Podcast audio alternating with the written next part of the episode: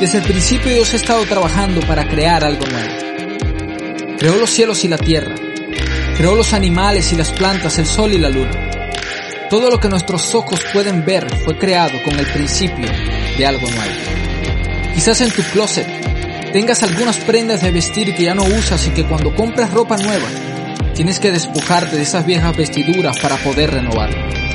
Y no solo sucede con nuestro closet. Aún en nuestro corazón atesoramos cosas que utilizamos, pero que sencillamente son innecesarias y nos estorban para este nuevo comienzo.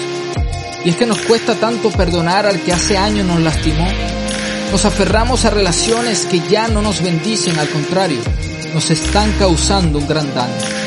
Relaciones y amistades que fijen alegrarse de tus logros, pero que en el fondo son ellos los que quisieran estar allí. Y Dios quiere traer algo nuevo y poderoso a tu corazón, pero no ha encontrado el espacio. Porque lo tienes ocupado con viejas actitudes, pero es tiempo. Es el tiempo de despojarnos de las viejas vestiduras que nos atan al pasado.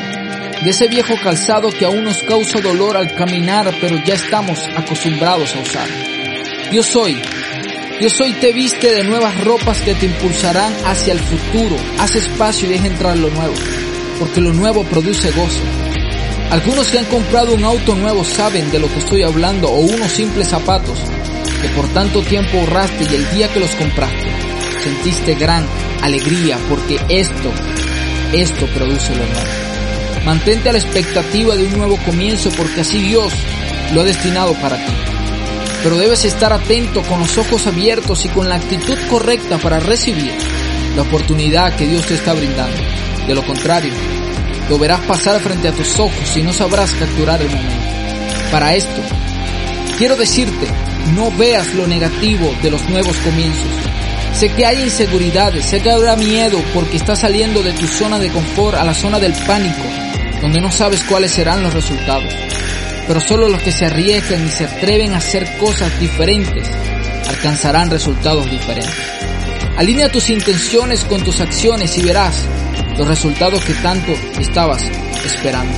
Mantén tus ojos en el blanco, en el propósito que Dios trae para esta nueva temporada. Y no olvides, no olvides que fue Dios quien provocó este nuevo comienzo.